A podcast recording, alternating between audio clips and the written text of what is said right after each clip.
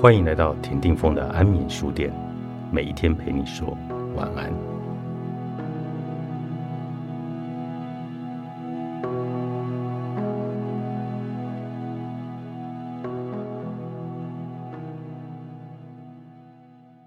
粒子自旋能划破时空，连接阴阳界。每一个粒子都有自旋，这是一九二零年代量子力学发展前所测量到的电子的特性。而且只有两种可能：一个自旋向上，一个自旋向下。当时的物理学家为了解释自旋的现象，尝试了用古典的图像。若一个电子的质量为已知，尺寸可以估计，将其看成是一个古典的实心圆球，那就可以计算出电子要转多快才能产生实验所量得的自旋角动量。结果发现，旋转速度必须要超过光速。违反了相对论，因此在大物理学家包利的警告下，主流物理学家从此精神，认为电子自旋是纯粹的量子现象，没有古典的图像。当然，在一九二八年，英国物理学家狄拉克所推导的相对论的量子力学，自动得出粒子的自旋角动量只有向下或向上，与实验一致。所以，更加深的自旋是量子现象的信仰。但是，也有少数非主流物理学家证明，自旋是一团有能量的量子波在狄拉克场下的旋转行为，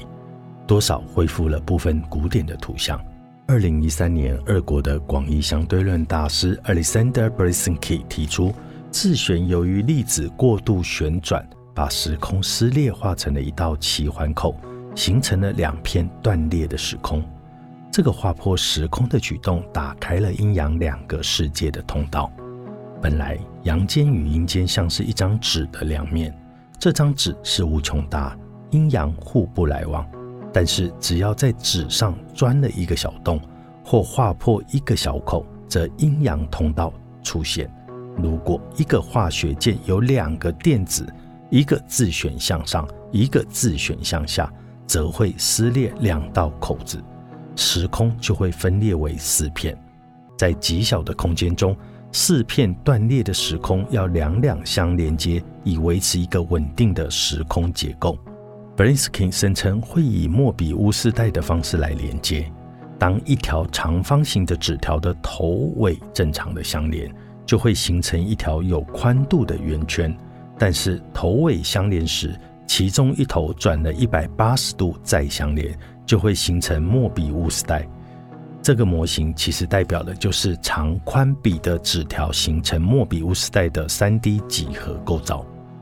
很明显的，当长宽比等于四形成的三 D 拓扑结构，就会是一个三 D 太极图，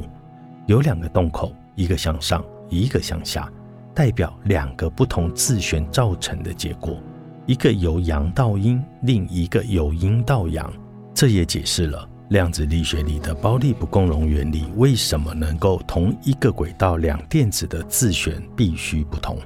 因为这样一来才能形成稳定的太极时空结构以及稳定的分子结构。